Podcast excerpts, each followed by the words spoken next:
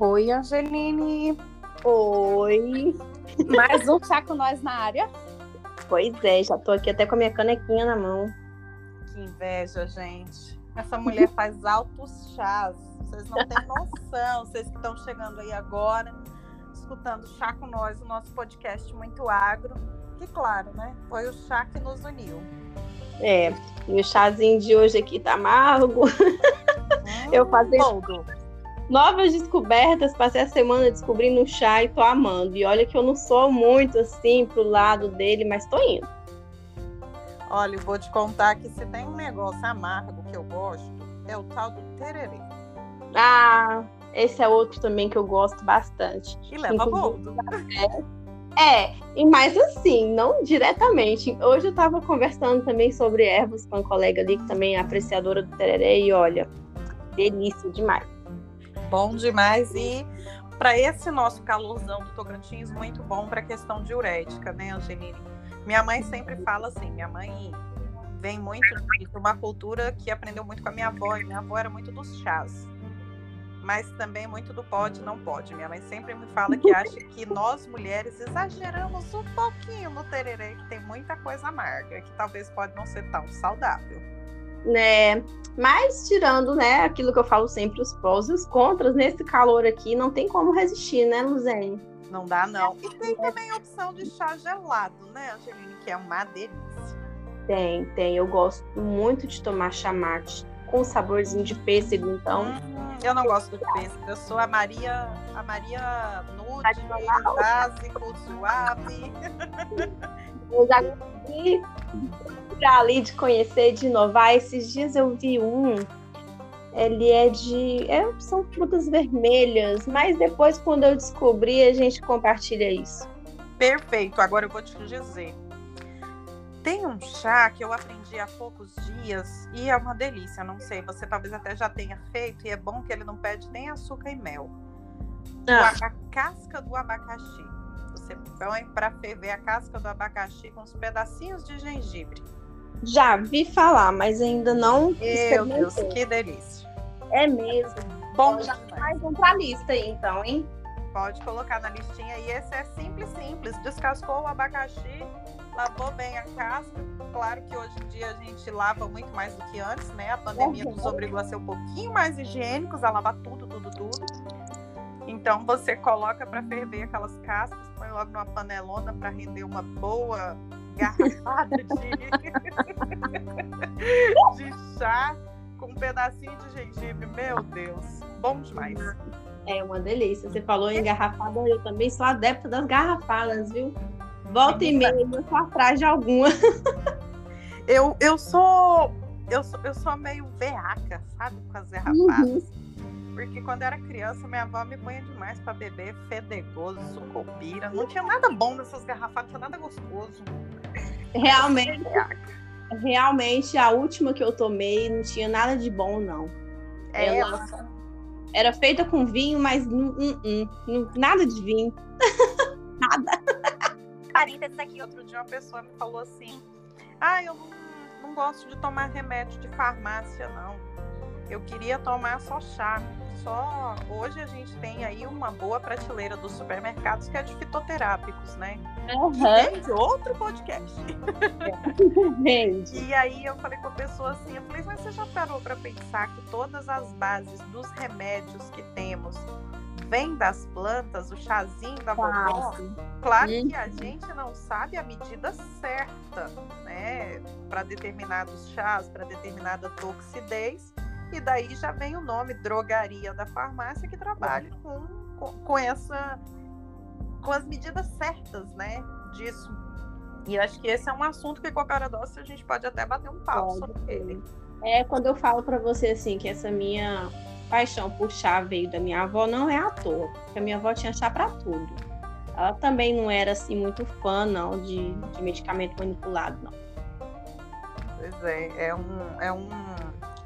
E a gente, assim, é- é- eu tô aqui tentando lembrar a, a palavra certa, mas hoje a gente faz um processo de resgate, acho que é isso. É, A gente faz um processo de resgate, né? Você vai na farmácia, hoje você tem o fitoterápico. Eu lembro quando meus irmãos estavam nascendo os dentes, Minha mãe usava, e pouco tempo atrás agora para o meu sobrinho, que está agora com três anos, ela usava, e eu brincava com ela que o negócio tinha uma simpatia junto, né? Tinha que ir de manhãzinha, antes do sol, pegava as raízes da macaúba, do pé de macaúba, e fazia um chazinho. Isso ajuda Olha, muito, muito para a criança não ter, não ter toda aquela fadiguinha do, do nascer dos dentes. Uhum. E eu lembro da minha mãe usar isso, eu lembro de de, de, tratar umbigo também das crianças na fazenda com. Gente, olha só, isso é novidade. Com alguns tipos de plantas, né? Eu lembro do genipapo, do maracujá. Então, eu brinco com a minha mãe que assim, tinha muito de simpatia pelo meio, né? Tem. Uhum. A gente fala que é simpatia, que é. Que é, que é como é que se diz? tem, tem um outro terminho daqui para daqui mais para frente eu lembro. Daqui para é, mas assim, que são coisas que, que os nossos avós faziam, que a sabedoria popular tem, e que está uhum. muito voltada para as plantas, para os tá. chás, ah, né? Tá. É, esses dias eu tive uma, uma aula de plantas daninhas que eu descobri tanto uso medicinal com plantas que eu tenho assim fui criada com elas e eu não sabia, sabe? De ficar boca aberta assim, e é coisa dos nossos antepassados, né?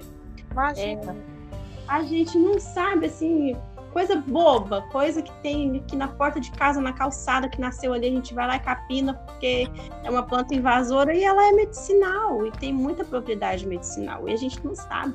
E isso e aí a gente... depois. Eu acho que você falou e agora eu já lembrei de outro assunto. Tá vendo como a gente puxa uma coisa e outra? E que esse sim a gente vai fazer um outro podcast só sobre ele, que é o tal do planta alimentícia não convencional. Ai, meu Deus, você descobre cada coisa. Taioba, que delícia que é aquilo. E aquilo é um remédio, gente. Olha, eu vou falar para você. É, a gente é muito leigo. Meu Deus. A gente, quanto mais a gente se envolve com agro, mais a gente faz descobertas assim que deixa a gente de boca aberta. É muito surpreendente. Muito surpreendente, muito. E as plantas não convencionais, meu Deus do céu. A gente eu acha que cada uma, cada uma que. Nossa. Não, eu tô né? maravilhada com, com algumas aulas que eu tô tendo, que eu tô aprendendo, assim, alguns assuntos não são tão. Mas outros é, traz para a gente muito conhecimento do que a gente pode comer, do que a gente pode usar medicinalmente. E é muito legal.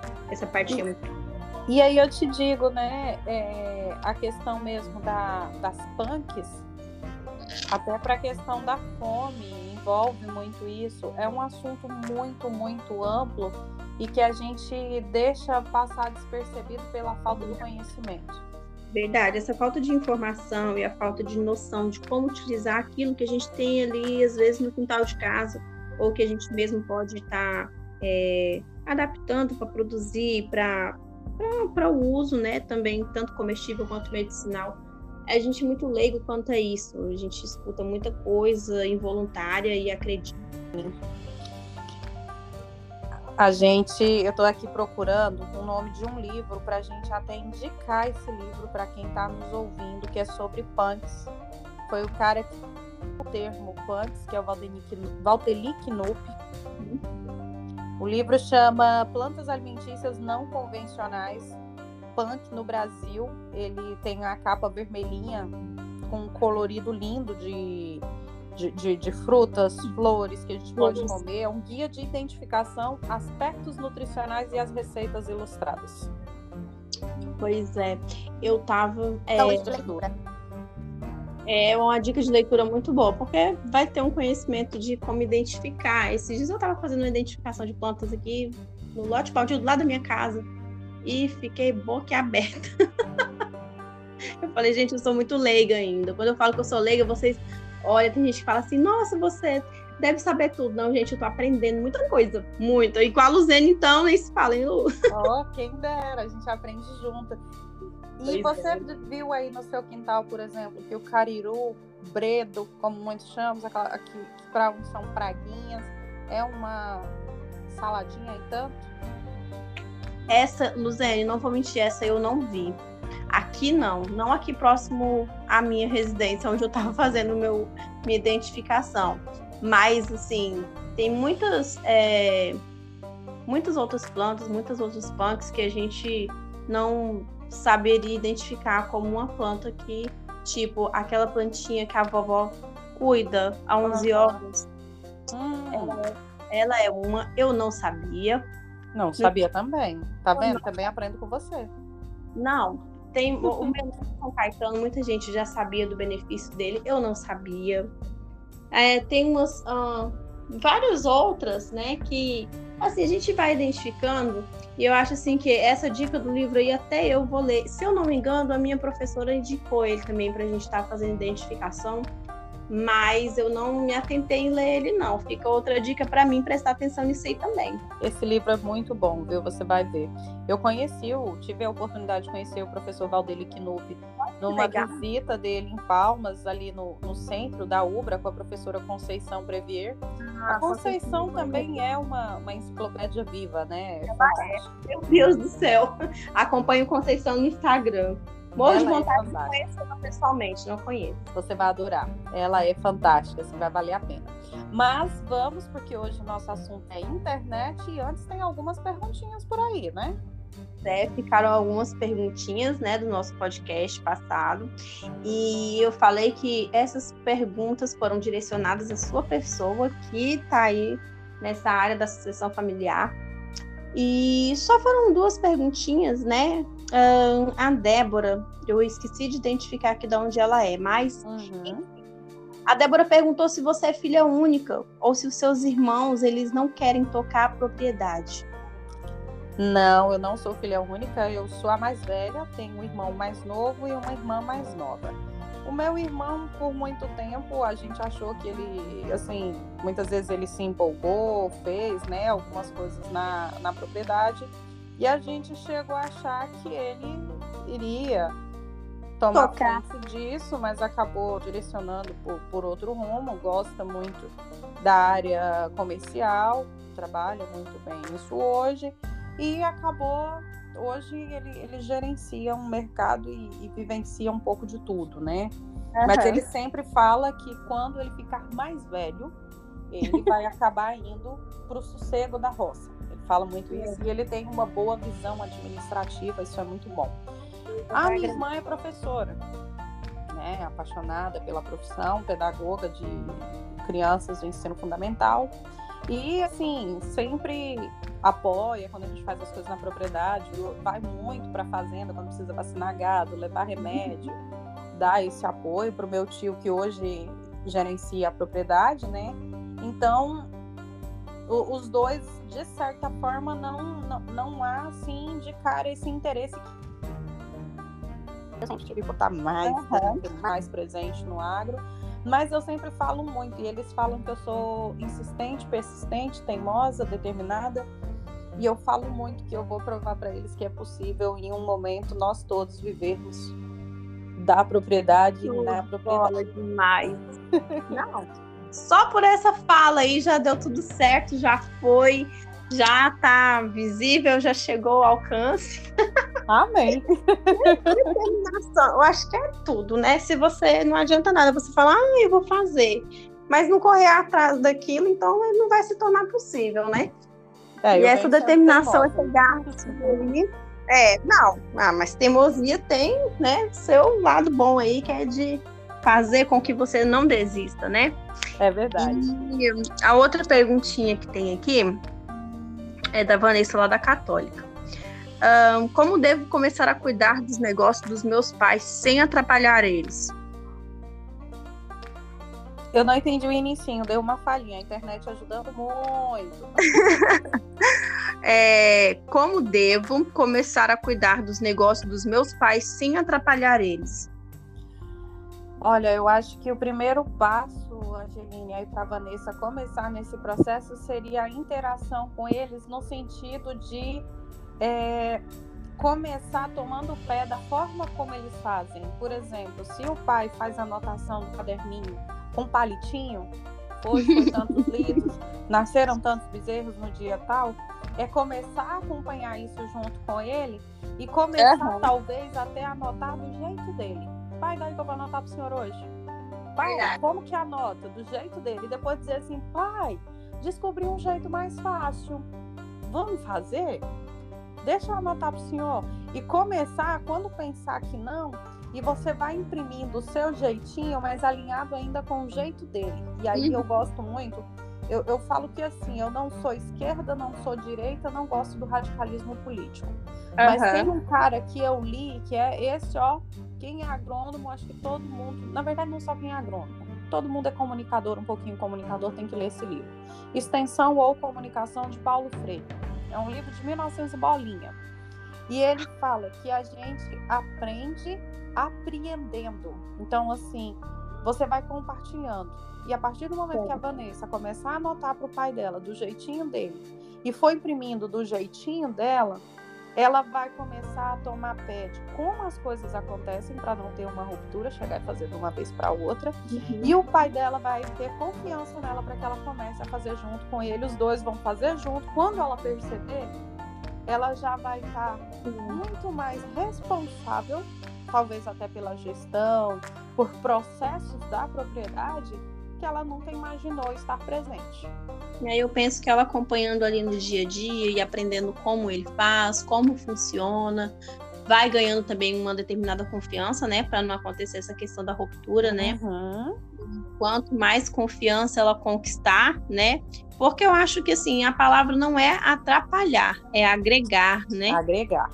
Agregar. Então, assim, não dá para ter medo né, de tentar introduzir-se ali no dia a dia do pai dela, né, da, da, da, mãe dela, da família, e tentar fazendo com que dê certo, que some, né, todos os, os aprendizados, né, tanto da parte dela quanto da parte dele, porque eu acho assim, nós que somos estudantes de, de agronomia, na teoria, não é a, a teoria é bem diferente ali da prática, bem diferente Muito. da vivência de quem já está há muitos anos trabalhando com a terra, né?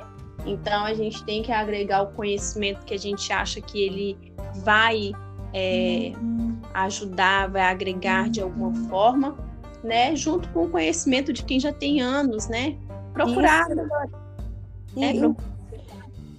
Te digo mais, Angelina, eu acho que você foi no ponto certinho. É não dá para chegar e simplesmente trazer algo novo sem que a gente se acostume e sem que a gente também saiba como era o processo antes. Por mais que a gente de fora diga assim, ah, é meu pai, eu sei como é que é. Não. A gente, a gente acha que sabe. É. A gente precisa vivenciar da forma dele, da forma da gestão dele, e aí você a confiança. E a confiança ela acontece muito através da sintonia. É verdade. Vou te dar um exemplo, talvez nada a ver, talvez muito a ver. Cavalos. Nossa, tudo a ver. Eu sempre falo, cavalos. Cavalo é um bicho forte, não é bruto, ele é forte. Mas se você não souber lidar com ele, se você não tiver sintonia, não tiver paixão, ele vai te derrubar e vai doer, aí vai ser queda bruta. Vai. Agora, se você tiver uma relação de confiança e sintonia com ele, o seu corpinho de 50, 60 quilos em cima de quase 500 quilos vai ser um só. Vai ser uma interação só. Vai, vai sim. Eu já vivenciei isso cavalo. É muito, é, é um exemplo muito válido, sim. Claro, com certeza principalmente essa questão de ganhar confiança. Você ganha ali um jeitinho no dia a dia, vai um dia levar ração, vai um dia leva para pastar, leva para tomar água, troca água, vai vivenciando o cavalo. Cheiro, ele é, né? é aquela questão do cheiro, do olhar, o cavalo observa. Uhum. E é assim também, acho que em casa não deixa de ser. Você vai ali um dia, você ajuda a carregar um balde, ajuda a limpar ali um curral, uma baia, ajuda a levar uma ração se interessa, eu acho que você se interessar pelo dia a dia dos seus pais dentro de uma propriedade rural demonstra que você tem vontade de levar aquilo ali à frente, que você quer aprender com eles. E aí eu acho que isso abre uma janelinha para você trazer de fora, né? E agregar. e assim, Angeline, Acho que pro, pro, pro extensionista também, pro, pro cara da assistência técnica, né, que vai lá no cliente, isso é legal, porque o que, que acontece? O cliente vira e diz assim, o produtor rural vira e diz assim, esse cara tem vontade de fazer. Ele não, o que ele não sabe, ele quer aprender a fazer. O que ele sabe, ele compartilha comigo.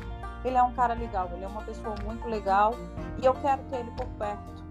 Então, eu acho que a dica mais valiosa disso tudo é o apreender, é o é estar verdade. junto.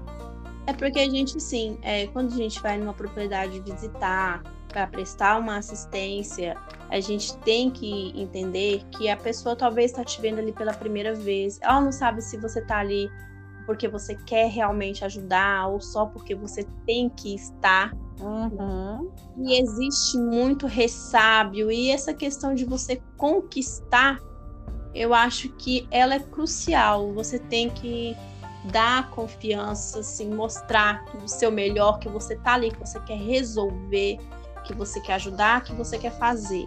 Né? Não adianta você chegar lá e falar, não, fulano, olha, você tá errado, assim, tá defasado, não é mais assim, hoje em dia é diferente. Não. Não pode chegar assim, não deve ser assim.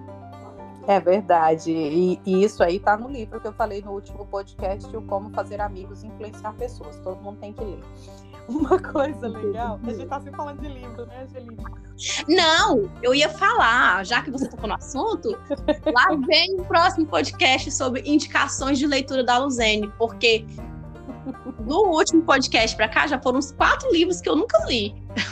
Não, são muito bons. Eu, eu outro dia estava fazendo as contas e eu tinha 32 livros por ler. Esse é o meu vício, viu? Eu não, eu não tomo cerveja, muito raramente eu tomo vinho, gosto de quentão, tomo alguma cachaça porque eu gosto de experimentar, mas é coisa de experimentar. Eu não consigo sentar uhum. assim e ficar bebendo, sabe? Não, não, não consigo muito isso. Meu negócio é o chá, água gelada. Mas livros é um problema sério. Eu não posso entrar na Americanas naquela sessão de promoção, eu não posso ir na livraria leitura.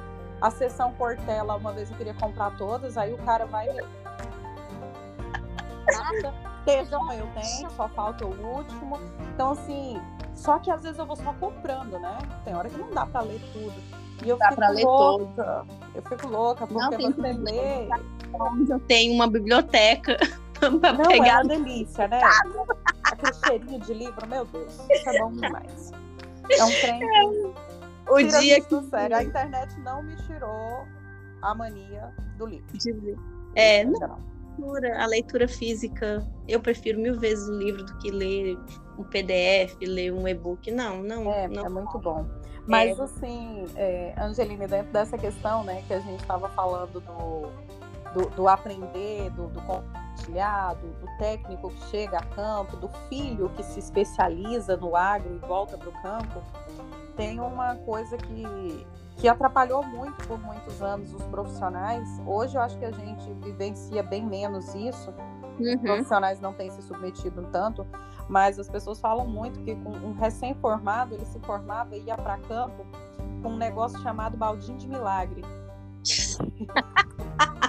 ele ia lá, vendia lá um adubo que era muito bom no balde e depois ele nunca mais voltava. E aí quando chegava outro técnico do campo, produtor rural de cada porteira já dizia: lá vem aqueles vendedores de milagre, filho da puta. Vontade é. de tacar o balde na cabeça. Bem isso. Então, assim, com perdão do, do xingamentozinho, mas é um negócio que tira o produtor do sério. E tira. também tira o produtor do sério, aquele técnico que vai a campo e ele vai interessado no salário que ele vai receber no fim do mês. Ele não é. vai pelo produtor. E o filho também tem que pensar nisso. Não dá para chegar lá pensando eu vou herdar a fazenda do papai, já vou já vou logo tomar conta do que é meu não, não é tá. seu. É Daí eu te pergunto.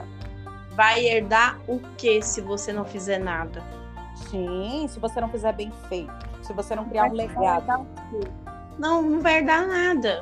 Porque eu, eu comento muito sobre isso é, eu falo muito, é, eu sou uma pessoa chata do agro, eu sou, eu falo. Assim o que adianta você estudar cinco anos, às vezes até mais, porque eu acho assim que cinco anos é o, o tempo do curso, o tempo da gente é outro.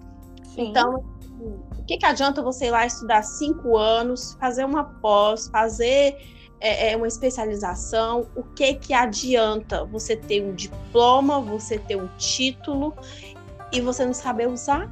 Você não saber fazer nem dentro da sua própria propriedade rural, você não conseguir ajudar a sua família, porque você visa o financeiro apenas. Sim.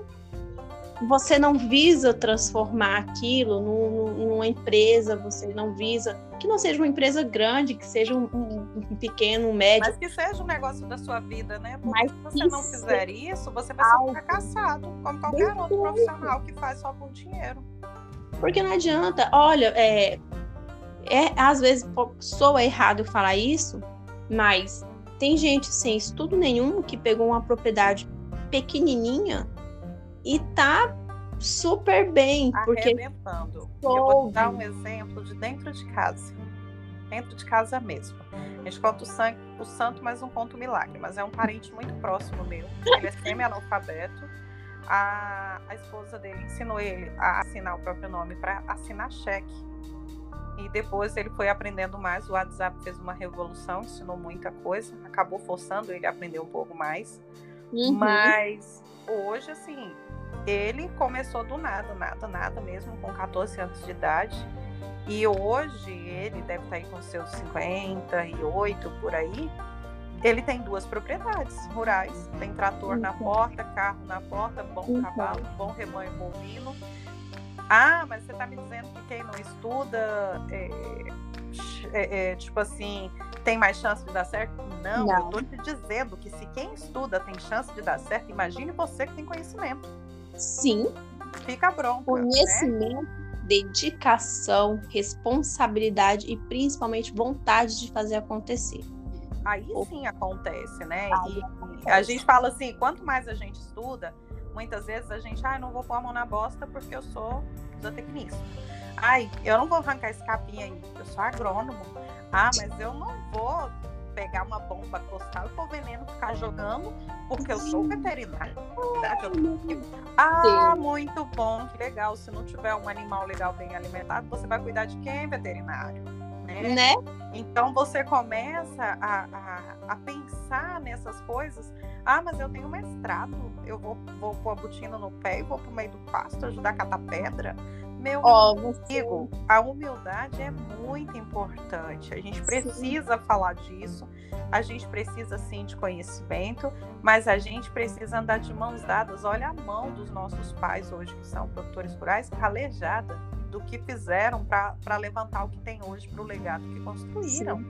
Física Igual eu ia falando para você.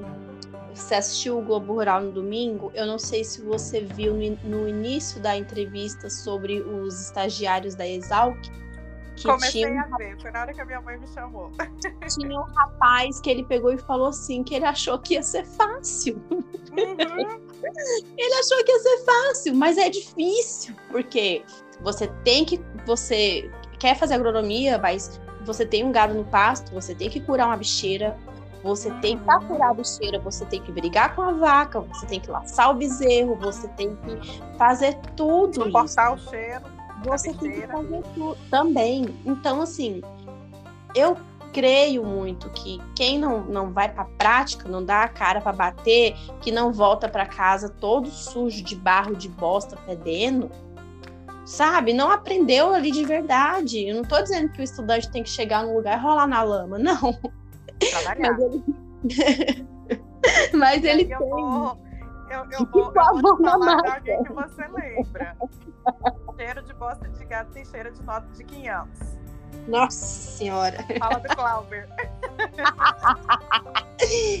Ah, o Clauber é. Não vou nem. Olha, não vou nem falar nada do Clauber. Eu admiro demais o Clauber, porque as broncas que ele dá são as melhores. Muito, ele é fantástico, ele é paizão. Demais. Muito, muito. Muito bom. É, inclusive... Tomara que ele esteja ouvindo e melhore sua nota, tá? Ai, não, eu não estou tendo o prazer de ter o Clauber como meu professor agora. Ai, Mentira! O, o Clauber agora tem um curso de zootecnia para cuidar, ele está muito atarefado. Ah, é verdade. Ele volta mais na agronomia, Clauber, por favor, escuta esse recado, volta. Volta, Clauber, dá aula para agronomia e vê se dá mais moral também, para como você disse que não é mais eterno prof, sim colega de mercado, para os colegas de mercado. Anda muito sumido é. cuidando aí desses cachorros. Não, verdade. a gente tem que convidar ele. Um dia ele falou que toma café, né? Vamos convidar ele para um café com chá um dia desse. Sim, um café. E aí a gente vai falar aí da utilidade dos cães no agro. Meu Deus, é fantástico. Muito, muito, muito, muito, muito mesmo. Tem gente olha, é, eu vou falar uma coisa para você. Eu vejo, às vezes, é um Blue Heeler, um Border Collie num apartamento, numa casa fechada, eu fico louca. Ah, nem me fala. Quando eu vejo o, o, o Border Collie e principalmente o Pastor Marimano, que são duas raças muito uhum. grandes uhum. e hoje as pessoas acham bonitinhos para guardar em casa, né? É. Fala do Clauber isso, hein? É, mas ele sabe. Você já viu o Clauber comentando como, quando ele vai vender, que ele pergunta para que que é? Não, é uma graça. Dependendo que a pessoa fala para ele, ele nem vende. Acho massa quando alguém fala para ele que quer algum cão bonitinho. E aí ele manda comprar pelúcia. Mas é, às vezes, às vezes a gente que tá no agro tem que ser assim um pouco duro, né? Para poder sim. valorizar o nosso trabalho, né, Angelina? A vida é dura, tá, gente? Não adianta. É. Não, Não é fácil. Ai, eu ri demais agora. A gente, bom, tô aqui, tô aqui percebendo é a gente conversando aqui de, de assistência técnica, de tudo isso, de como as perguntas, né, dos meninos renderam, da Vanessa e do Vanderlei, o comentário, como renderam, né? Você tinha comentado também sobre a questão do no outro podcast sobre o Yuri, que o, o pai aceita as inovações. Sim. E como esse assunto, esse assunto é gostoso e rende. A gente tinha combinado hoje de falar da questão da internet. e a gente está vivendo um momento único no Brasil, né? Que é a questão do leilão do 5G que está chegando aí. E há uma perspectiva muito boa de isso trazer resultados bons para o nosso setor, de trazer uma conectividade para o campo. Vão ter aí alguns, é, alguns desafios, como por exemplo a antena parabólica, pelo que eu li, a é. antena parabólica ela deixa de existir nesses moldes, né? A gente passa por outra transformação. Agora há pouco a gente passou pela transformação da TV digital, agora deixa de ser a parabólica e vem uma outra, um outro tipo de antena, porque a banda onde fica a parabólica é a mesma que será usada pela 5G. E a gente fica numa expectativa de uma internet melhor para o campo, para o produtor que faz negócios, que todo que faz o GTA, que faz tudo hoje é. pela internet. Faz car, faz tudo pela internet. E é muito difícil, igual eu tava falando para você no, nosso podcast, no nosso podcast sobre a questão da acessibilidade da internet. Época de chuva, nem pensar. Ah, cachorro fez xixi no poste e acabou de noite. Não pensar. Então, dificulta muito a vida do produtor que tem que é, ter acesso à inovação para poder fazer as melhorias e até mesmo seguir, né? Porque, igual a questão do, do carro, hoje em dia não tem como mais. É, faz o mapeamento todo pela internet. Uhum. Não tem como ele, sabe? Então ele tem que se adequar, ele tem que aprender. Você falou aí sobre a questão do, do WhatsApp. É, muitos produtores têm dificuldade é, em conversar pelo WhatsApp. Muitos não querem se adaptar a isso, outros já são mais abertos, estão aprendendo, já estão utilizando, já estão vendo que a ferramenta agrega muito, é mais facilidade, é mais acessibilidade e ter a internet, ter um WhatsApp para você resolver, ter um orçamento, fazer um pedido, fazer, chamar um veterinário, chamar um técnico, é muito mais fácil. fazer a gestão da propriedade, né? Hoje está na palma da mão. Toda, toda, toda. Você pega ali um computador, senta, faz um planejamento, utiliza sites, fica antenado também no que está acontecendo no mundo do agro todo ao seu redor. É, é, é, é uma ferramenta que vem agregar, mas assim, por causa da internet, ainda é bem escasso o uso, né? Foi pelos produtores rurais. E eu também espero que agora venha essa inovação aí para dar uma guinada, um né? up, né? É, eu estava lendo, por exemplo, que hoje os provedores regionais de internet eles têm sido muito aliados dos produtores rurais brasileiros, mas que a gente fica muito atrás dos outros países quando o assunto é a, de, é a defasagem da, da, da tecnologia, né? E a falta de conectividade. Isso faz com que muitos produtores tenham problemas com até mesmo com o mercado externo. Aí você imagina, hoje, até os dados também dizem que os, os produtores hoje, se não me falha a memória, 74% dos produtores rurais brasileiros usam o WhatsApp para buscar informações. E Sim. também para levar informações. Então você imagina que ainda tem uma parcela aí de quase 30% que ainda não utiliza. E tem uma parcela na região nordeste do país, eu não vou me lembrar agora o dado, mas que se aproxima de 40%, que não tem conectividade de jeito nenhum. Tem vontade, mas a internet não chega, a estrutura não chega.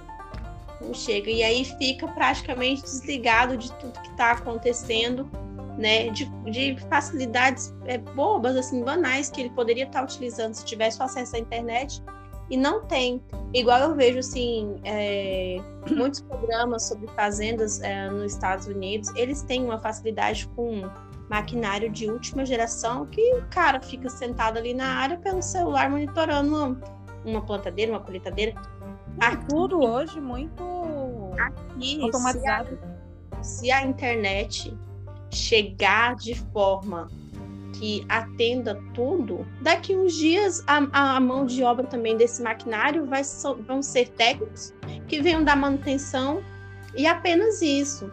E assim, é, abre um leque para muita coisa, para profissionalização, para novos setores, para curso. Acho que é, é uma cadeia, né? Vai a internet vai chegar e vai abrir tantas outras oportunidades de tantas outras formas que vai ajudar o produtor rural e tudo é retorno positivo. Tudo é Sim. positivo. E eu adoro, adoro informação boa. Claro, a gente lida com informações ruins diariamente, a gente mostra fracassos que servem para dar exemplo, mas, por exemplo, olha que notícia linda. O Brasil já tem a primeira antena rural destinada à quinta geração de internet, a 5G. Ela está instalada na, em caráter experimental na Fazenda Modelo do Instituto Mato Grossense de Algodão, em Rondonópolis. Olha Você que imagina, legal. Que delícia saber disso, que esses produtores nessa região já estão experimentando isso, já estão ligando uma internet, que é o tempo também é valioso no agro. Você está ligando o celular, conectando numa internet rápida, que está te dando resultados. Não é aquela coisa que você vai ficar lá no discado, né? Vai ficar, vai ficar se preocupando ao invés de de estar tá ali e falar, nossa, olha que ajuda, que legal, veio, vai me ajudar. Não, você fica ali, essa, né? Não tá uhum. vontade de arrancar essa antena e jogar fora. Mas, ô Luzene, você falando aí, essa última informação, eu não estava sabendo que ela já está em caráter experimental. Você viu questão de valores, como será a acessibilidade, se já tem alguma coisa divulgada? Esse é o grande desafio. Até então, o que se tem é que a nossa internet ainda é muito cara, os produtores rurais. E aí tem um outro fator, Angeline, e esse é, é, mais desafiador, porque assim, a, a Tereza Cristina, ela fala que o agronegócio vai crescer 20% em média. Uhum. Não estou aqui para criticar, estou só fazendo uma reflexão, mas está em Mato uhum. Grosso, num polo de agricultura e de lugar que a gente já viu muitas vezes os produtores rurais pagarem a conta da estrada, do trem, é para fazer funcionar. Então, é, infelizmente, o pequeno produtor ainda vai demorar um pouquinho para pegar o cabo dessa fila, né? Para ter condição. E aí tem uma é questão é cultural também desse investimento. E aí eu te digo mais uma coisa. Na última pesquisa da Associação Brasileira de Marketing Rural em Agronegócio, os produtores rurais, ou era o, imagem, o eu vou lembrar o nome da pesquisa, depois eu publico uhum. para a gente comentar a respeito. Mas tem uma outra pesquisa também que fala sobre a, as intenções de mídia do produtor rural brasileiro. E nessa situação, fala-se que o produtor rural também tem muito medo da confiabilidade da internet. Sim. Então, assim, Sim. é cara e não é, é confiável ainda. É. E também, hoje em dia, essa questão é, da acessibilidade sobre o valor financeiro de ter um equipamento de última tecnologia para os pequenos e talvez para os médios também, né? É porque aí eu vejo muita região no Brasil que você quer ser produtor rural, mas você que tem que patrolar a estrada, você que tem que é, solicitar que venha energia, que venha os essenciais, né? Uhum chega na hora de lançar um produto como esse, é igual você falou, fica à mercê, vai demorar um pouco, né? Um pouco não, até muito, podemos dizer, até essa acessibilidade. E não é, não é uma situação que chega a ser justa, né? Não. Porque enquanto uns conseguem se adaptar, utilizar esse tipo de tecnologia e crescer de alguma forma, porque o resultado vem, porque agrega assim valores, né? Outro não, outro ainda tá ali tentando crescer, né? Tentando entender. Às vezes a demora do crescimento do produtor rural não se dá pela falta de dedicação dele, mas sim pela falta de acessibilidade. Acesso. É, porque não, não tem outra forma, né? Uhum. É, é assim uma situação que a gente só espera que se seja resolvida rápido em questão dos pequenos, que eles consigam rapidamente ter acesso, né? Sim, é verdade. E ó, a pesquisa é a cabeça do agricultor na era digital e tem alguns lugares que ela tá como a mente do agricultor brasileiro na era digital ela fala de todos esses dados, né? De, de quanto o produtor compra, o que ele compra, como ele usa as redes sociais. E agora, dia 25 desse mês, tem uma pesquisa que é muito importante, que é a da Associação Brasileira uhum. de Marketing Rural, que é Hábitos de Mídia do Produtor Rural, uhum. que ela uhum. vai ser lançada no YouTube, se não me engano, às 19 horas. É uma informação muito interessante porque vai falar do momento da pandemia. Uhum. Esses dados, tanto para o produtor quanto para a gente, que, que é profissional da área do agronegócio, nos são muito úteis para a gente entender né, o nosso público, a no... até entender a nós mesmos, a nossa realidade pela qual a gente está passando. Sim. Sim, até a gente mesmo que às vezes está por dentro é, de informações, de notícias, de pesquisa, às vezes a gente ainda é, demora a compreender como vai ser desenvolvido, como vai ser é, é a didática de fornecimento, de, de aquisição. Então, às vezes a gente ainda fica em dúvida. Eu tenho muita informação que eu leio sobre o agronegócio, que eu tento pesquisar mais a fundo, ver se tem algum artigo, se tem alguma informação complementar, porque às vezes a gente fica ainda em dúvida de falta como... algo, né? Uhum. É, falta, né? Mas aí, conforme as pesquisas vão surgindo e eles vão é, soltando aí para a gente aos poucos, né? Os dados, a gente vai tendo conhecimento da informação para poder fechar ela como um todo. E poder passar adiante também, né? Poder levar para quem não tem acesso, conversar, trocar ideia de como vai ser, né? Cada um forma uma opinião também, se vai utilizar, se não vai utilizar, se vai fazer questão de correr atrás para saber como que é, como que funciona, se vai estar disponível quando, como, né? É, a gente, a gente precisa de muita informação nova e às vezes até de informação velha. Por exemplo, nessa pesquisa que eu comentei do, da, da mente da agricultor uhum. digital, fala que 36% dos produtores rurais usam o barter como uma ferramenta de financiamento. Aí uhum. a gente, a, a, gente que está no meio disso, a gente sabe o que, que é o barter. A gente sabe o que, que é um ED a gente sabe o que, que são algumas dessas ferramentas. Para o produtor que ainda não entrou e que às vezes quer entrar nisso, ah, o produtor que participa da compra direta. É através da internet que ele vai saber quais são as verduras do mês. Então, é um, um universo de informação que a internet é, é, uma janela mesmo, é uma vitrine para o agro. Sim. Precisa tá, tá aí. E a gente tá aí com uma vitrine que tá por vir agora, que é a AgroTeams, né? É, eu ia até comentar sobre isso, porque é, eu acompanhei a, a AgroTeams virtual uh, ano passado, e assim, muda porque você não tem ali a presença física dos estandes, né? Dos uhum. profissionais, dos técnicos, mas assim, em partes, é, tem até uma, um, um é, como que eu vou dizer, uma positividade que foram nas questões das palestras, porque as palestras ocorriam na Agrotim, se você não tivesse lá naquele determinado horário, você perdia. Uhum. A Agrotim digital, elas ficaram salvas na plataforma, né? Então dá para a pessoa ir lá e assistir em outro horário ou em outro dia. Então teve essa facilidade, né? Mas uh, por causa da pandemia vai fazer muita falta essa questão do físico, né, das feiras agrotecnológicas, porque lá você tem uma explicação mais ampla. Você pode conversar diretamente ali com o vendedor, com o técnico, com o profissional. e tirar muito mais dúvidas. Aquela né? conversa afetiva, né, que não pode é. faltar. Mas eu acho que assim a, a, a questão do digital, da tecnologia, ela deve aumentar nesse pós-pandemia ainda, uhum. apesar do, do nível que já estamos, ela vai aumentar. E eu acredito demais, Angeline, no, nesse novo formato, sabe, de leilão, sim, de agrotins, de feiras agropecuárias. Não vai deixar igual a feira livre, não vai deixar de existir ela não morre, ela não deixa de não. existir. Assim como o rádio não morre, Verdade. a TV não morre, porque a internet chegou, mas a internet Vai ela veio para mudar forma, né, de se desenvolver. Ela, é, ela é, é, é, é, o que agora as pessoas chamam de híbrido, né? É isso. isso que a gente vai viver, esse momento de integração muito grande. Bom. E assim, a, a, eu demorei um tempo, assim, de ter uma aceitação com a palavra híbrido, sabe?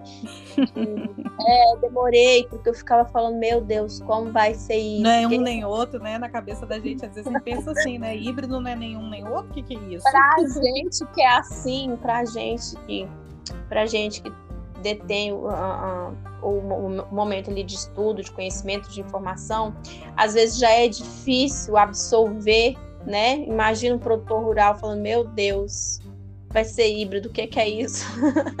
então, assim, tem, a gente tem que estar tá sempre levando informação, esclarecendo, e eu acho que também essa questão do virtual, ela vai ganhar muito mais força e prevalecer. É, eu gosto de assistir muito é, um canal rural do Rio Grande do Sul, que eles mostram ah, o serviço que os, as Emater vem fazendo de levar um curso digital, né, de trazer para o produtor rural ali um Meet da vida, um Zoom da vida e fazer o curso e fazer um dia de campo online, né? A gente acha que é impossível, mas não é. A internet está é né? para agregar, para levar o conhecimento, levar a informação. E a gente tem que também tentar, né? Principalmente a gente que conhece muito produtor rural, né? Ver ali que está com alguma dificuldade, tentar ajudar, não custa nada sim usar, usar o, o, o poder de, de, até assim mesmo que eu falo, né, de influência que a gente tem para levar a tecnologia para fazer diferença e volto. Não pensar só no dinheiro, pensar no, no, no, agro, pensar como um todo. Pensar que se o, o, produtor do lado cresce, o nosso também cresce, a gente tem mais produto, o mercado cresce, o consumidor é atendido. Então, assim, é, é, é cadeia, é elos, não tem jeito. O agro é essa engrenagem. É, é um leque que quando se abre, vão todos os setores assim juntos. Não adianta, você tem que tentar agregar cada vez mais. Eu, eu vejo assim. É, muito estudante, eu falo dos estudantes porque nós somos. É onde você vivencia, né? É onde eu vivencio. Eu vejo muita gente com a cabeça fechada fazendo agronomia. Eu falo, você não vai chegar longe. Aí fala assim, ai, por que, que você tem um curso técnico e você está fazendo agronomia? Gente, vocês têm que ter um, um tato para chegar, para conversar com o produtor. Você chega lá, conversa, se apresenta, toma um café, seja cordial. Como você falou, humildade é tudo. Não adianta você chegar lá e falar, eu sou agrônomo, tô aqui. Não, gente, por favor já, já chegou desfazendo tudo, porque se chegou um mais sabido do que o produtor, putz. Então, assim, a gente tem que ser humilde, tem que deixar nosso, nosso, nosso diploma na gavetinha e chegar lá você. Você chega, olha, eu sou a Luzene. Não, eu lembro quando eu, eu, lembro do Padre Cícero. Eu lembro de você contando do Padre Cícero, do leilão. Lembro. É tato, é humildade, é você chegar, levar a informação você chegar, trazer o novo, conversar, explicar como que vai ser. A pessoa já chega assustando a outra. Você não consegue levar a informação, você não consegue não, levar. E no terreno da outra, né? É o maior desafio, porque você está na propriedade dele, você está na casa dele. É, eu falo muito assim que eu sou mais de campo. Eu prefiro mil vezes visitar um produtor. Eu prefiro mil vezes trabalhar na, na lida assim da, de ir para a roça do que ficar dentro do escritório. Cada um tem a sua, sua particularidade. A minha é que eu gosto mesmo do ar livre, do produtor, do cheiro de vaca, do cheiro de cavalo, daquela de conversar. Eu gosto de sentar e conversar. E tem gente que fala: ah, se eu chegar na casa do produtor ele me oferecer isso ou aquilo, ai, não vou querer porque foi feito na roça. Então nem vai, nem, nem vai, nem precisa. Deixa, nem deixa pra gente. Deixa pra gente. Angeline do céu, já estamos nós hoje com cinco Estourando minutos mais no nosso podcast. Estourando de novo, a gente sempre estoura o tempo. Não, é bom demais. A gente começou com 16, depois com 40, agora já estamos chegando com 50 e daqui a pouco tem duas horas de podcast. Não, daqui uns dias vamos fazer uma live de uma hora, né? Pense, e é bom, e é bom. Hoje acho que a gente a gente deixa como nosso recado né, essa questão da humildade, da necessidade da informação e claro, pedindo aí para que a internet chegue abrindo todas as janelas aí do pro agro e do agro. É a favor do agro, né? a favor do produtor rural. E que a gente sempre leve essa informação gostosa, descontraída. A gente está aqui não só para dar a nossa opinião, mas também para trazer tudo que é novo, né, Luzene, e compartilhar. Às vezes a gente um papinho assim descontraído abre bem mais do que você pegar um jornal e ler uma notícia, né, que não seja tão descontraída quanto nós duas tomando chazinho. É verdade. E assim, também a gente pode combinar, né? Um especialista, trazer para o podcast com a gente, pode interagir com a gente nas nossas redes sociais, Angeline F. Branco, Luzene Neres no Instagram, e tá, trazer para a gente dúvidas, dicas, sugestões. Eu acho que uma coisa bem legal também, pode trazer é, alguma informação nova. A gente Sim, não sabe claro. tudo, a gente está pesquisando, está lendo, está compartilhando, a gente quer sempre mais. A gente está sempre estudando aí no dia a dia e procurando, né, interar, ter interação. E quando a gente traz uma pessoa que traz um assunto novo, né, que traz ali uma informação nova que a gente também não sabia, que a gente aprende junto, é mais gostoso ainda. Sim, aprender junto é uma delícia. Pois eu é. tô gostando da experiência. Cada dia eu descubro algo novo aqui com a Angeline, aprendo algo novo. Não, E eu sempre compartilho aqui, gosto demais de compartilhar do que sei. Como sempre, sou, sou famosa por conversar muito. Eu sou igual a você. Eu adoro conversar. Olha outra. somos, então, somos. Somos. Um beijo grande, Angeline. Um beijo grande para quem nos acompanha.